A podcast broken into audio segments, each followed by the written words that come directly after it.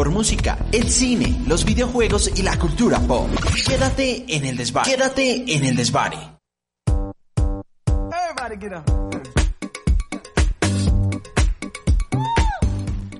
Hey, ¿qué tal? Bienvenidos una vez más a esto que se llama El Desvare.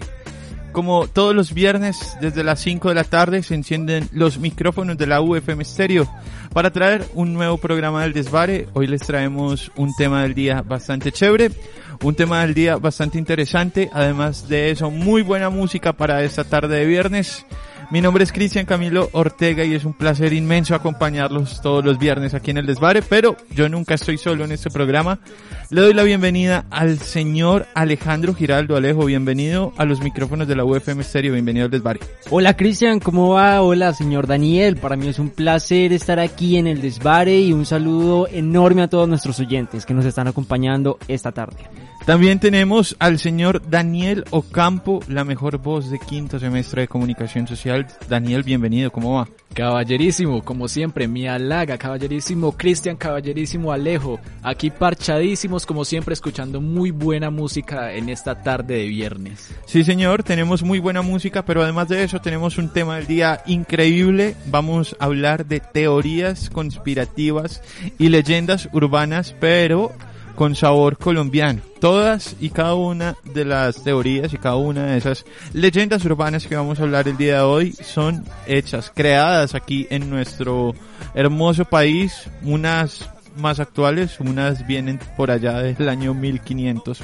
1600. 1600. Además de eso, también le tenemos nuestro aporte eh, con cada una de las secciones que manejamos aquí en el Desvare, todo lo que tiene que ver con cine y videojuegos. Sí, señor. Hoy, bueno, hoy usualmente tenemos tres secciones que son eh, Laboratorio Gamer, que es, tiene que ver con todo el mundo de los videojuegos. Tenemos también Sin Estrés, que es la sección del señor Alejandro Giraldo, que tiene que ver con el mundo del cine. Y mi sección, que es Music Break, eh, que tiene que ver todo con el mundo de la música. Hoy le vamos a dar el espacio solo a dos de esas secciones. Más adelante se darán cuenta cuáles son, pero hoy mochamos a una para darle paso más al tema del día. Entonces, Alejandro Giraldo, por favor, empecemos con el tema del día de hoy. Por favor, cuénteme un poco más sobre el tema. Bueno, vamos a estar hablando de todas esas leyendas urbanas y teorías conspirativas que han tenido a todos los cibernautas locos por años y pues han generado foros y temas de conversación online. Mejor dicho, se han creado muchísimos contenidos con todas las leyendas que les vamos a comentar a continuación. Y no solo eso, sino que también vamos a estar hablando de situaciones muy bizarras. Algunas ni siquiera son simplemente teorías. Son cosas que han sucedido, pero son tan bizarras que es difícil creerlo. Sí, es cierto, es, casi que se podría decir que más que ser una sección sobre teorías o leyendas, son eventos muy bizarros de la cultura colombiana a través de toda la historia. Mejor dicho, el llamado iceberg de los eventos bizarros. Exacto, vamos a, a, analizar los elementos desde la superficie hasta la parte más profunda del iceberg. Exacto, ¿cuál es? Hay, un, hay una leyenda urbana que es súper conocida. Eh, que tiene que ver con el monstruo del lago de Tota. Por favor, Alejandro. Exacto, el monstruo del lago de la Tota. Mejor dicho, ese monstruo es casi comparado con el monstruo del lago Ness. Y les voy a comentar un poco de dónde nace esta leyenda. Y es que eh, por allá, en los años 1600... Uh, Cuando el tirano mandó. No Exacto. decir lo mismo. Se dice que los muiscas, uh, más que todo un sacerdote, eh, ¿Cómo se llama, Cristian? No me acuerdo el nombre, ¿No por favor. No, no me acuerdo es de el Quesada. nombre. Es de Quesada. Es de Quesada, exacto. Eh, hizo un, una invocación eh, para atraer una bestia mística que en su tiempo lo describían como un eh, dragón místico. Un dragón... Básicamente, señor Alejandro, esa es como el Yu-Gi-Oh versión colombiana. versión colombiana. Sí, señor. Se trata de, de un monstruo, una ballena gigante. Pero la, balle cuerpo- la ballena, eh, eh, inicialmente este es un dragón que luego pasa a vivir en las profundidades del lago cuando el agua invade estos terrenos y pasa a describirse como el diablo ballena, el cual es mitad buey, mitad ballena. Ma- mitad balleno, sí.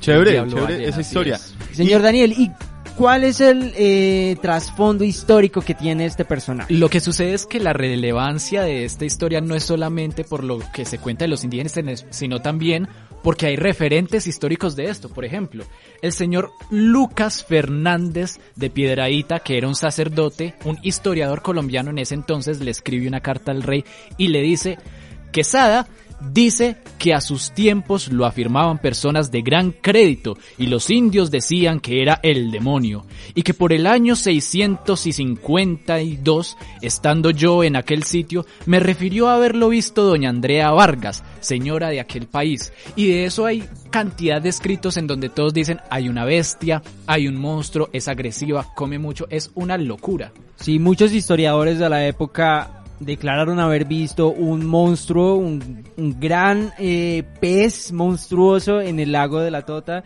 Y, y ahí es donde nace esta leyenda que tiene cierta corroboración histórica por parte de esos historiadores. A mí lo que me parece muy chévere es que básicamente esa bestia nace como no sé, creería yo que como un ente protector de esos indígenas que habitaban ese, ese pedazo de tierra y que iban en contra de aquellos colonizadores que llegaban en ese momento de la historia a nuestro país. Claro, porque él atacaba era los barcos, según cuenta la historia. Se suponía que era un, eh, una criatura protectora inicialmente que tras pues la conquista y todo lo que pasó, pasó a ser un ser destructivo y pasó a habitar las profundidades del lago de la Tota. Vea, pues nosotros tenemos nuestro propio monstruo protector.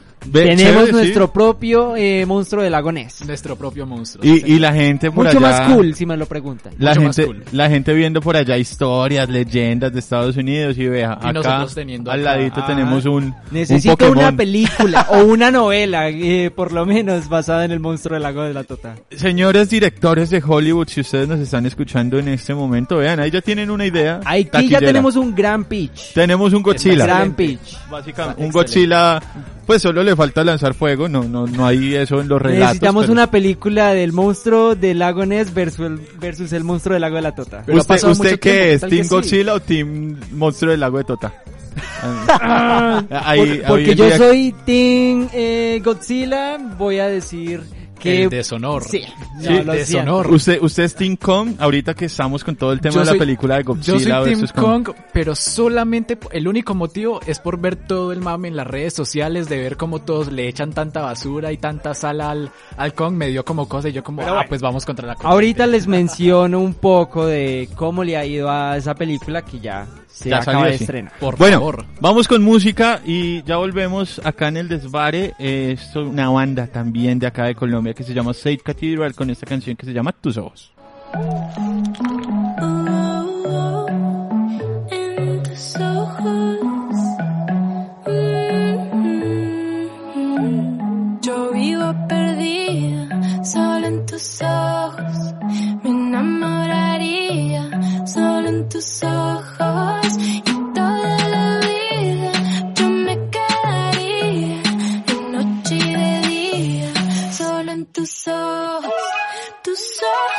Tus ojos, solo en tus ojos, solo en tus ojos, tus ojos, solo en tus ojos, ojos, ojos, solo en tus ojos, ojos, ojos, solo en tus se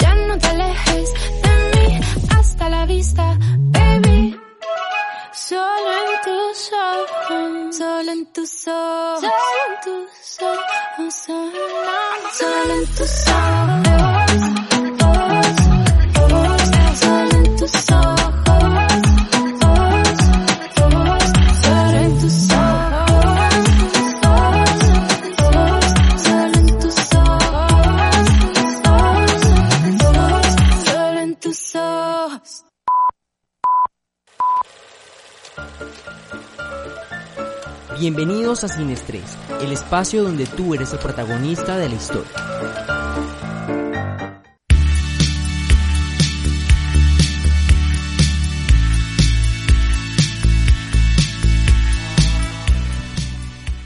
Bueno, estamos de vuelta aquí en el Desvare y estamos aquí en Sin la sección de cine, en donde vamos a hablar de las noticias más importantes de esta semana.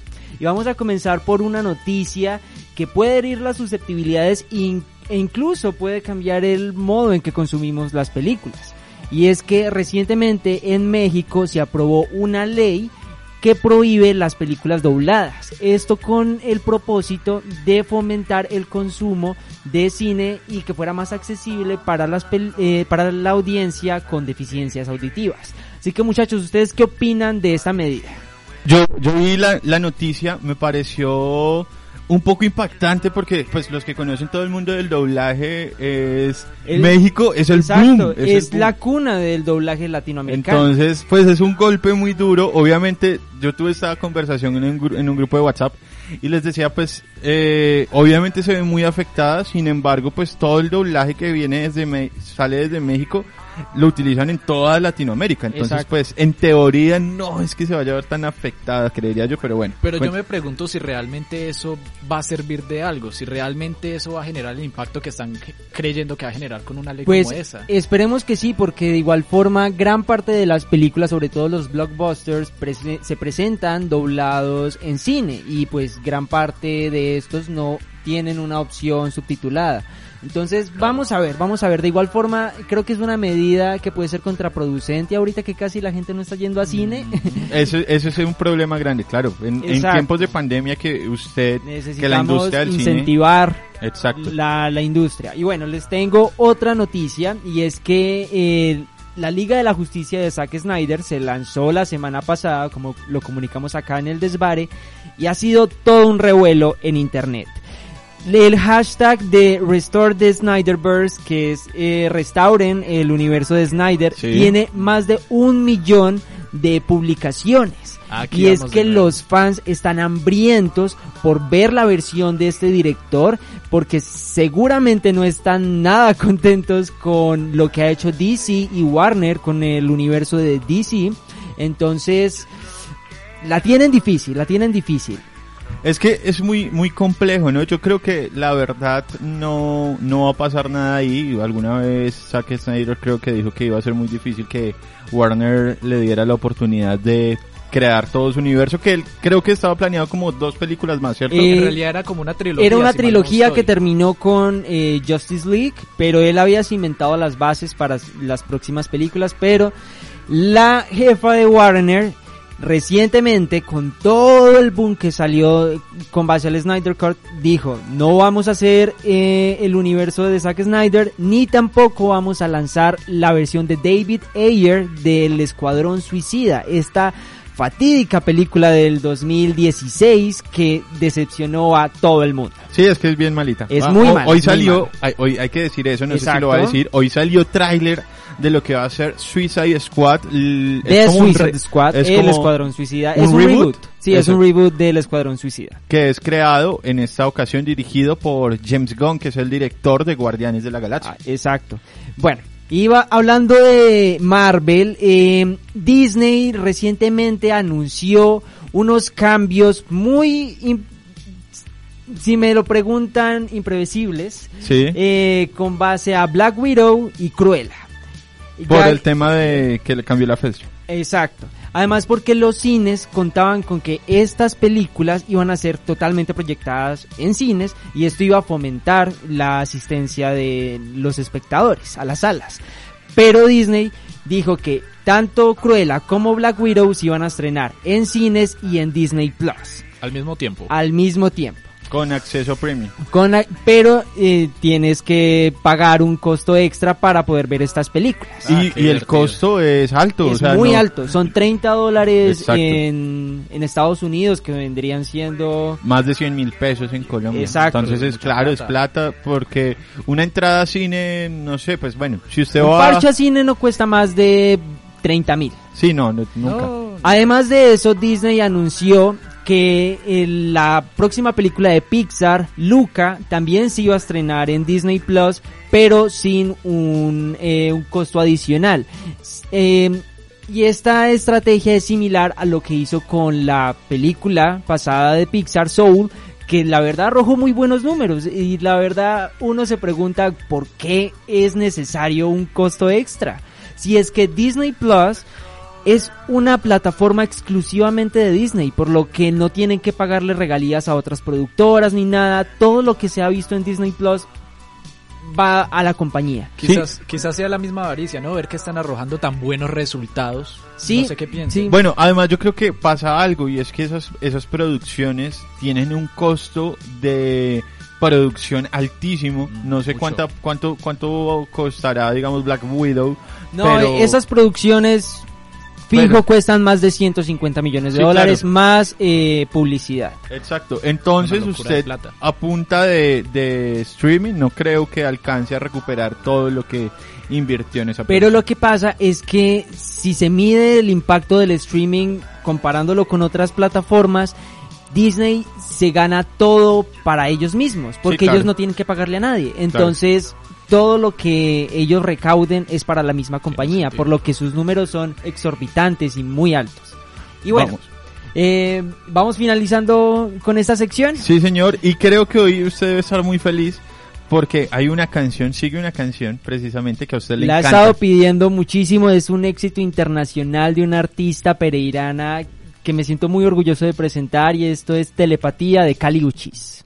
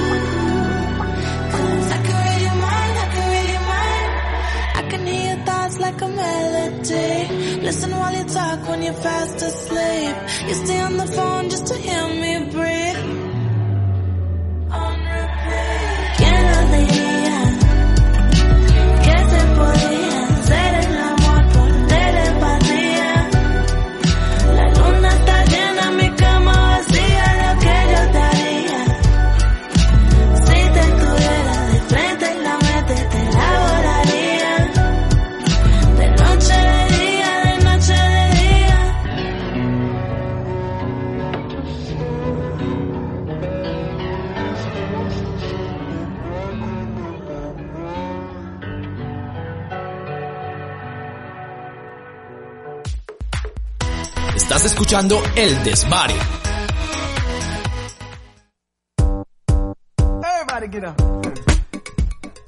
Buenas, continuamos aquí en el desvare. Acabamos de escuchar a la señorita Caliuchis con su canción Telepatía. Señor Alejandro, ¿se le cumplió el sueño de escucharla a Muchas, Caliuchis? muchas gracias. Ella es un tesoro patria. Muy A buena, mí- nunca había escuchado esa canción. Es muy buena, es muy, muy pegajosa y además de eso hay algo muy chévere en esa canción y es que tiene un video espléndido, es grabado en, en Pereira, entonces está muy chévere. Y Caliuchis de pronto no es tan conocida aquí en Colombia, pero ella ha trabajado con artistas de la talla de gorilas, por ejemplo. Ajá, exacto. Y recientemente se ganó un Grammy eh, anglo. Entonces está súper chévere que apoyemos el talento Reproduzcan su álbum sin miedo, por favor. Bueno, bueno señor. Bueno, Alejandro, continuamos hoy con el tema del día. Hoy estamos hablando de teorías conspirativas y leyendas urbanas nacidas en nuestro país. Eh, vamos a hablar de una que me parece muy chévere, que es, Es muy todo- interesante y es muy rara porque Esa sí es teoría, teoría. es una teoría que uno no esperaría que tuviera un trasfondo creíble, pero en realidad lo tiene. Y es Hitler estuvo en Tunja. Oh, Dios. Ese es uno de los temas. Resulta que por allá hace no más o menos como un par de años eh, la revista Semana sacó un artículo que decía que luego de la Segunda Guerra Mundial, pues Hitler tuvo que huir, obviamente. Exacto. Es que básicamente eh, el 30 de abril de 1945 se le dio de baja a Hitler y a su esposa Eva Braun, pero sus cuerpos quedaron tan calcinados que es todavía muy difícil decir que eran ellos. Que eran ellos, sí. Eran ellos.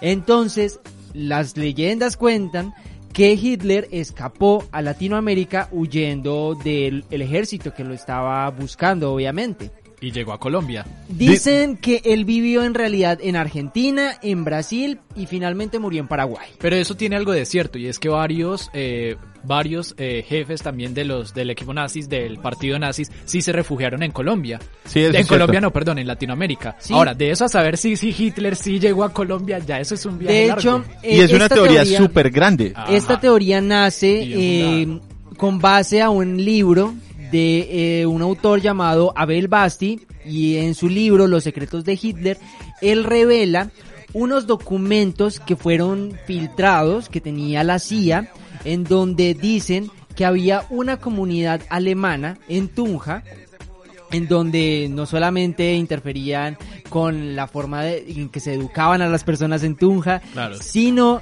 que también Hitler tenía varias reuniones allí. Y esta teoría tiene una gran solidez porque se filtró una foto en donde presuntamente está Hitler eh, con otro comandante en, en, en Tunja. Y lo peor es que eso puede estar bien En fundado. 1955, esa es la fecha de esa foto. Lo peor es que puede estar bien fundado, porque incluso aquí en Colombia habían escuelas, escuelas alemanas, las llamadas escuelas alemanas de entonces, que incluso cuando lo de la Segunda Guerra Mundial, algunas tomaron partido de la política nazi. Sí, claro. Es una locura. Y, y de hecho todavía creo que existe el colegio alemán, por ejemplo, en, en, en Bogotá, por, y es un colegio súper famoso. Yo tengo por acá un artículo que publicó Blue Radio el año pasado cuando se cumplieron 75 años del fin de la Segunda Guerra Mundial. Y dice así, mire, un informe de inteligencia desclasificado en 2017 hizo eco a la teoría de la supuesta presencia de Adolf Hitler en Tunja, Boyacá. Información que fue tomada con escepticismo y burlas en el país. Eso fue una de las críticas, bueno, todo el mundo se burló, pero luego salió la foto que dice Alejandro y ya la gente empieza. Exacto, de hecho cuando estaba buscando información sobre esta teoría era ridícula la cantidad de proyección que tenían medios europeos, por ejemplo. Mire, el documento consistió en una carta escrita por el agente de la CIA David Britznor desde Caracas, Venezuela, eh, al jefe de la agencia de inteligencia en Washington, fechada el 3 de octubre del año 1955. El documento incluía una fotografía de quien supuestamente sería el, dicta- el dictador nazi en la ciudad de, Ju- de Tunja en el año 1954, que es la foto de que el, el señor Alejandro De habla. hecho, algo Hágame muy chistoso favor. es que cuando escribieron la locación, escribieron Tunga en vez de Sí, Tunja. sí, señor. Entonces, ve, ahí está. O dicen que el señor Adolf Hitler murió como 30 años después de lo que supuestamente Exacto, en Paraguay. dicen.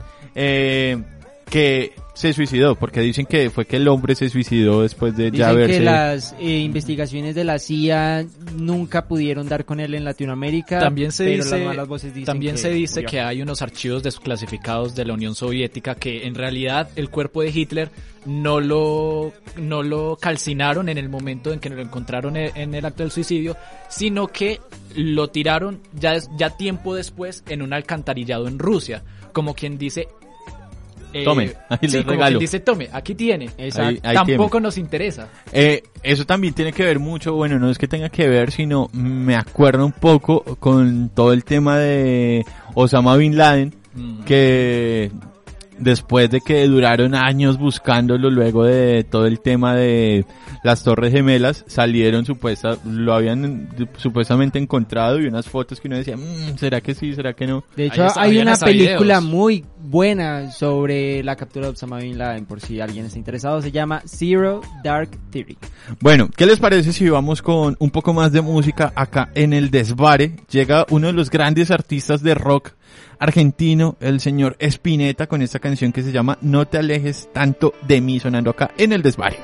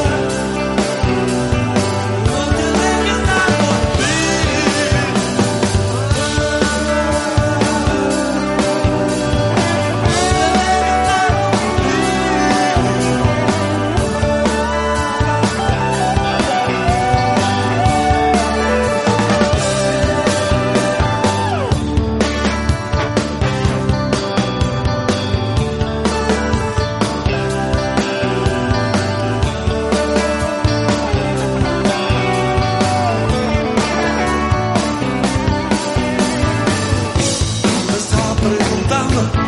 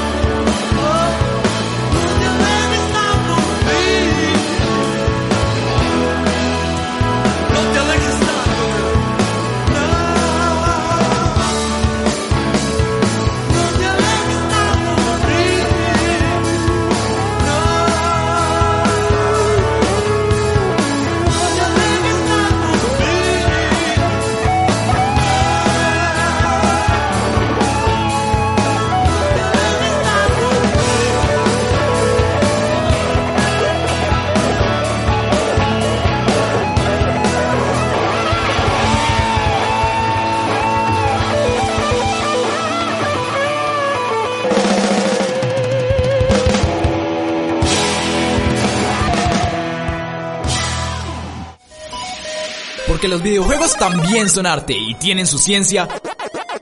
Bienvenidos al Laboratorio Gamer en el Desvare.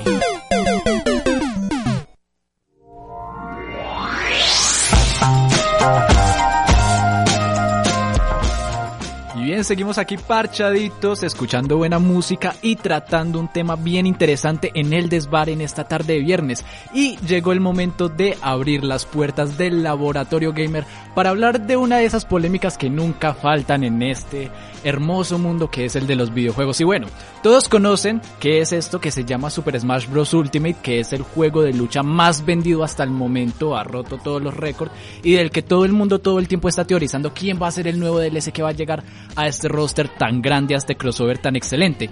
Pues lo curioso de esta ocasión es que no va a ser ni siquiera una teoría de quién va a llegar, sino una teoría de quién ya no va a llegar. Pues últimamente han estado hablando con Fumihiko Yasuda, quien fue parte, quien es parte del equipo de Ninja Gaiden y todo el mundo estuvo pensando, hey, Ninja Gaiden, un título tan excelente, un título tan bueno que ha nacido en las consolas de Nintendo, lo más seguro es que llegará al Smash Bros. Ultimate. Pues no.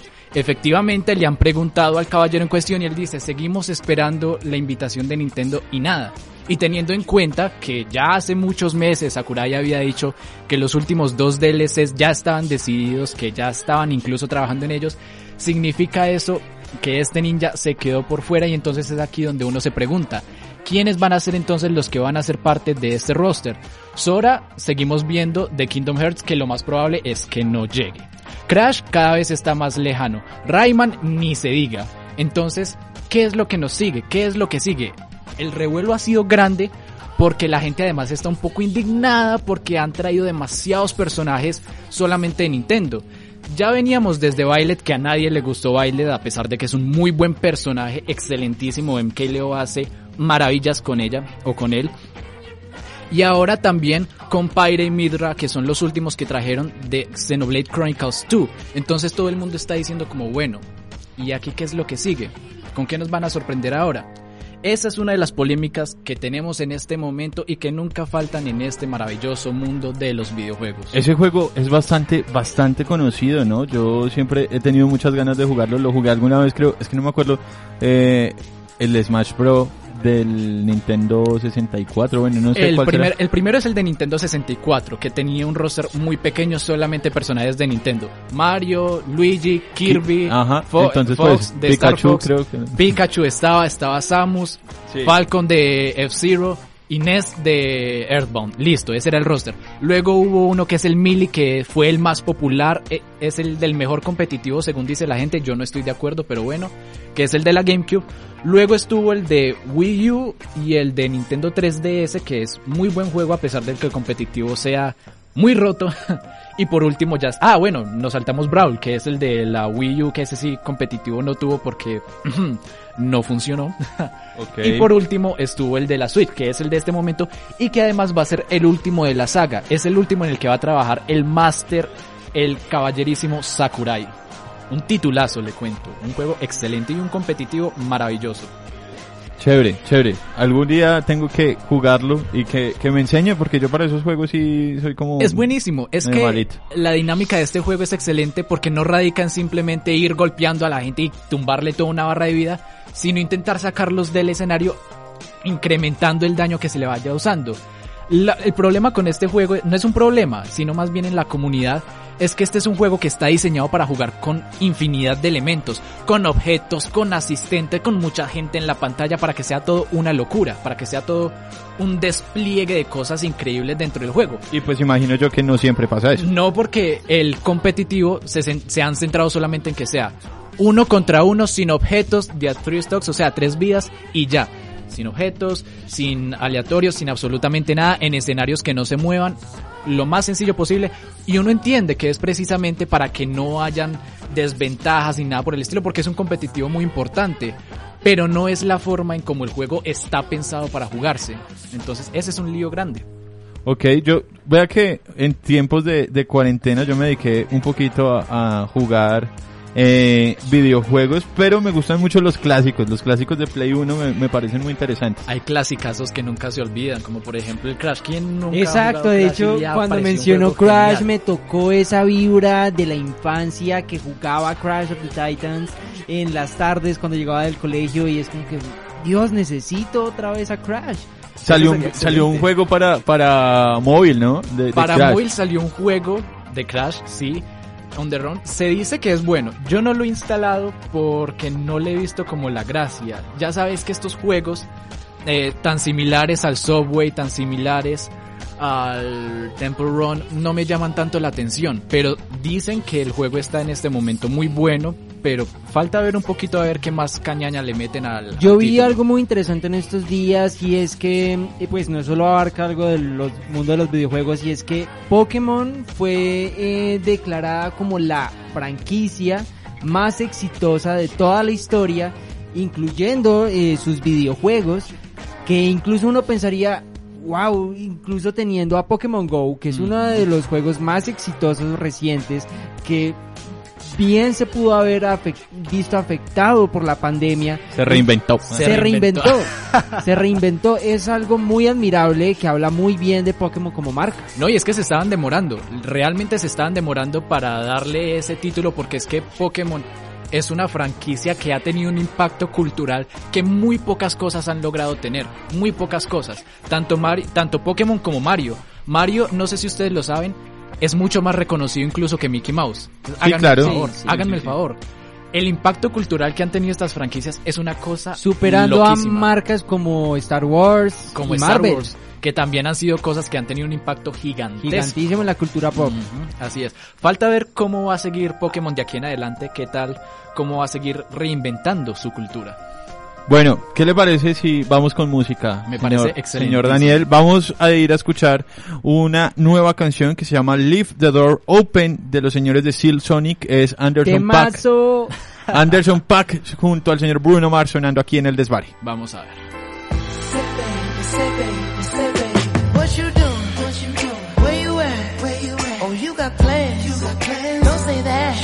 I'm sipping wine. In a robe. I look too good. Look too good to be alone. My house clean. House clean. My pool warm. Pool warm. Just shake. Smooth like a newborn. We should be dancing,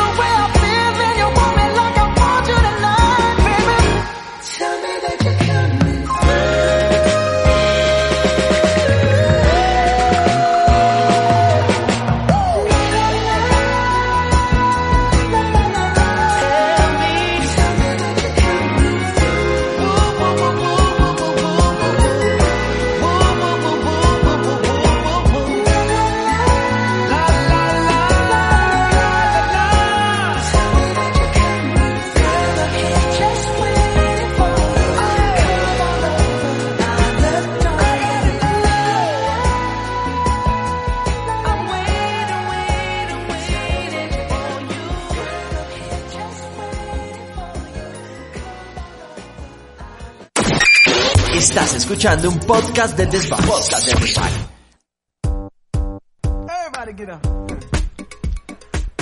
Continuamos en el desvare. Muchas gracias a todas las personas que nos están escuchando en esta tarde con el tema del día de hoy que estamos hablando de teorías conspirativas creadas en Colombia. Quiero enviarle un saludo muy especial a la señorita María del Mar y también a la señorita Estefanía Torres que nos están escuchando en este momento. Señor Daniel, usted también tiene saludos, por favor. Por supuesto, quisiera enviarle un saludazo a un hermano del arma, un amigo que amo con todo el corazón que se llama Joan Castaño. Él es un estudiante de medicina aquí de la Universidad del Quindío, un tipazo, un corazón grandísimo, un saludazo con un abrazo totalmente enorme y cálido. Hermano, muchas gracias por escucharnos. Continuamos con el tema del día. Señor Daniel, cuénteme un poco más acerca del tema del día de hoy. Se viene una parte interesante. Cuénteme. Pues bueno, seguimos hablando de estas teorías, de estas leyendas, de este iceberg que es Colombia y viene ahora una que es muy popular, una que estoy muy seguro de que todos alguna vez han escuchado y es de El Diablo en una discoteca. Así como se los pongo, El Diablo en una discoteca. La historia es así de sencilla. Una señora está bien chévere bailando en una discoteca. Normal, sí, así como cuando usted baila. Como cuando usted baila en una discoteca y se encuentra con un tipo lo más de elegante, ve. Elegante el tipo baila con un son increíble, entonces el man le ofrece que bailen y ella pues listo, rico, bailemos, tienen la mejor velada de la noche, mejor dicho, la pasan delicioso y la señora cuando se está cansando ya de bailar, observa para el piso y le ve los pies al señor, al señor con el que está bailando, y descubre que en lugar de pies tiene patas de cabra. Sí, Hágame sí. el favor, imagínese usted el susto en ese momento, pues claro, la señora se pegó la pálida tan fuerte que se terminó por desmayar. Ella pegó el grito, todos observaron al señor bailando con sus paticas de cabra todo contento, y se asustaron todos y salieron corriendo. Yo conozco esa historia acá en el Quindío. Bueno, de hecho es como una historia que eh, se mueve a lo largo y ancho de nuestro territorio. Sí, yo creo que cada ciudad, Cada cada, ciudad tiene municipio tiene una historia similar. Es que lo curioso es que esa misma historia no les una si- un lugar exacto porque es que esa misma historia cabe para cada uno de los departamentos de la zona cafetera, los países, todo, cabe para todo. Claro, yo conozco la historia de un lugar que queda llegando a Circasia, que eso hace algunos años, no sé cuántos, yo creo que más de 20 años, era un bar. Y supuestamente ahí sucedió un hecho así como el que usted acaba de narrar.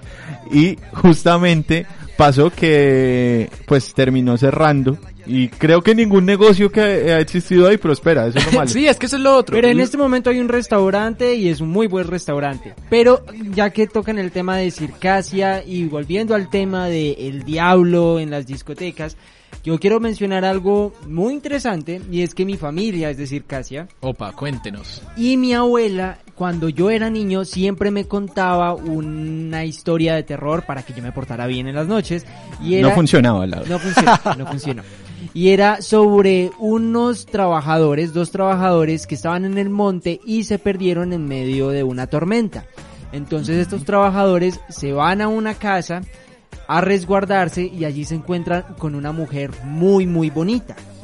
Y esta mujer seduce a uno de ellos y mientras están en su acto, la mujer adopta... su acto. Exacto.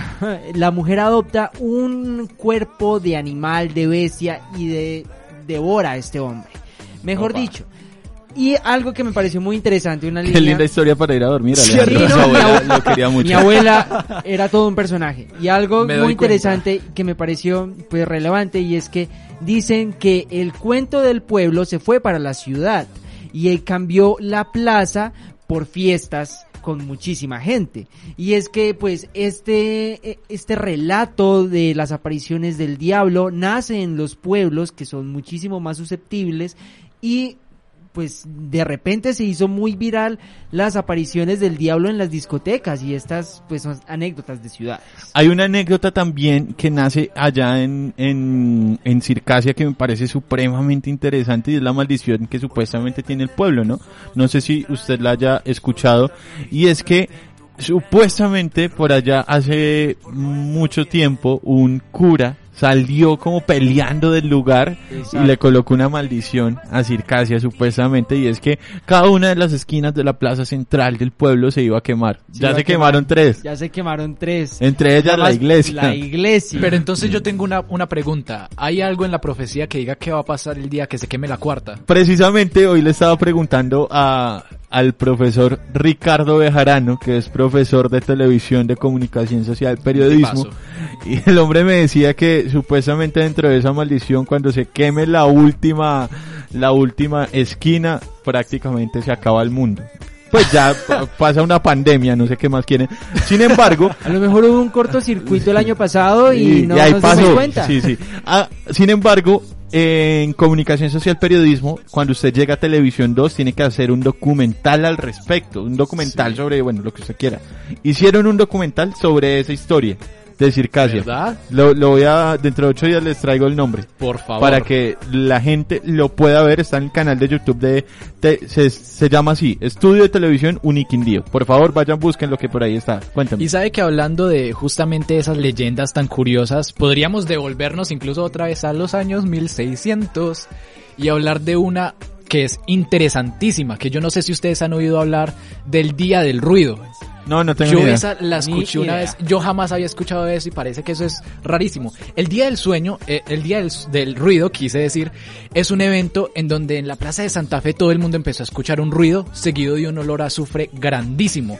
Y la gente pensó, no, ya, nos morimos, Llegó el apocalipsis. cayó el diablo, todo el mundo se enloqueció. Los periódicos al día siguiente decían, aquí hubo la hecatombe, aquí mejor dicho. Eso fue una locura, fue una locura total. Y hay libros incluso acerca de eso.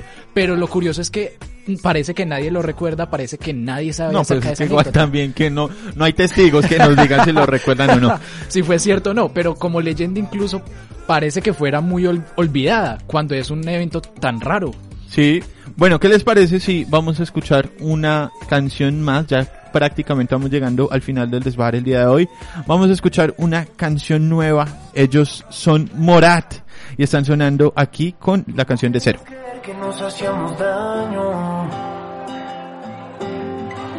Yo no quería pensar que te podía perder. Hoy duele pretender que somos dos extraños y solo está bien visto hablarte en tu cumpleaños, pero tú y yo sabemos que es por nuestro bien. Si vuelve a tener sentido que yo vuelva a estar contigo, habrá una ventaja insuperable frente a los demás. Si vuelve a tener sentido que yo vuelva a estar contigo, ya no tendremos que empezar de cero, porque yo soy experto en descifrarte. Sé exactamente cuándo darte un beso y cuándo ahorrarme un beso para ir a abrazarte. Ya no tendremos que empezar de cero, a menos de que llegues a olvidarme. En ese caso mi único consuelo será esperar que si le ruego al cielo, tal vez no tenga que empezar de cero para enamorarte. Quiero meterme con tu calendario. Tampoco hacerte daño con algún tal vez. No, hay tantos peces en el mar a diario. Pero la historia ha dicho lo contrario. Los dos nadamos en un mismo acuario y sé que tú lo ves. Si vuelve a tener sentido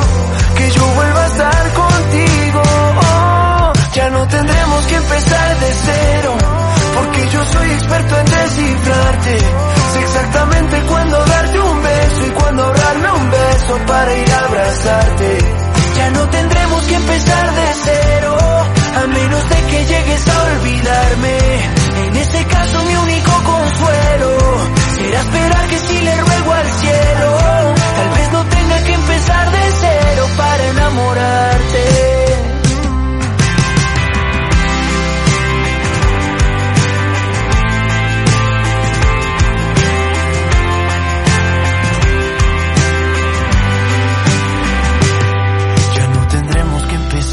Cero, porque tú fuiste mi punto y aparte.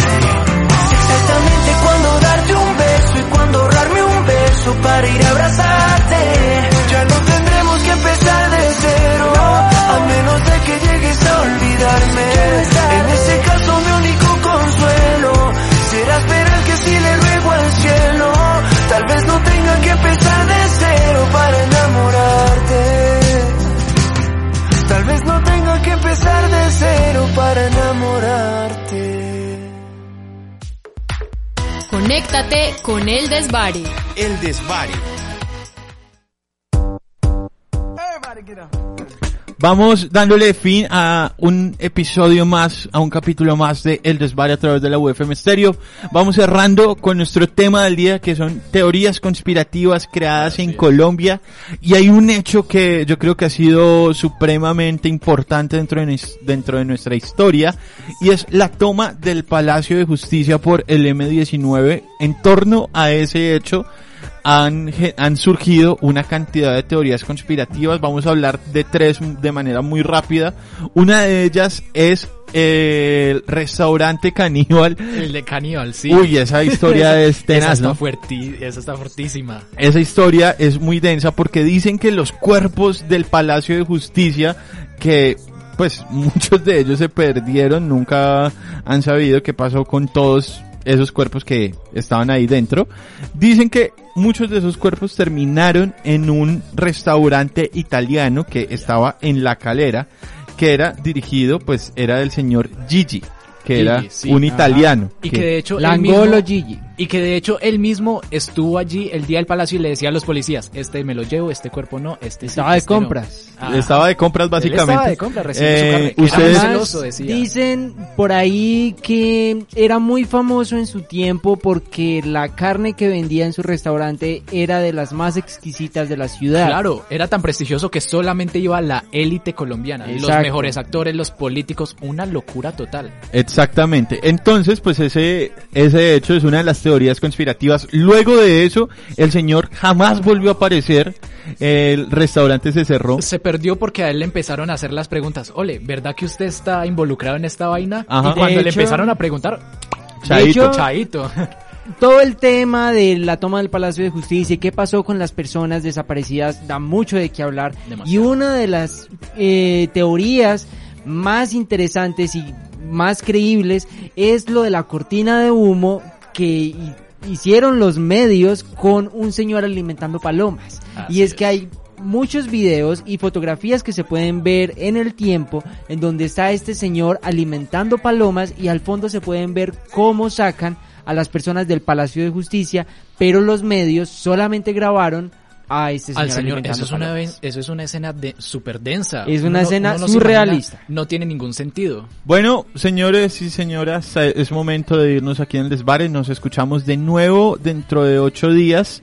Más adelante se supone que viene Colombia Simpson, pero el día de hoy vamos a hacer una pausa a ese programa. Vamos a colocarles una playlist diseñada con todos los artistas que han hecho parte, bueno, con varios de los artistas que han hecho parte porque son miles, eh, parte de los Simpson. Vamos con esa playlist. Luego, en la siguiente hora, vamos a escuchar una canción más que se llama All I Need to Know de la banda Thousand Foot Crush. Esto es El Desvare. Gracias por acompañarnos. Chao, chao. Nos Chao, escuchamos.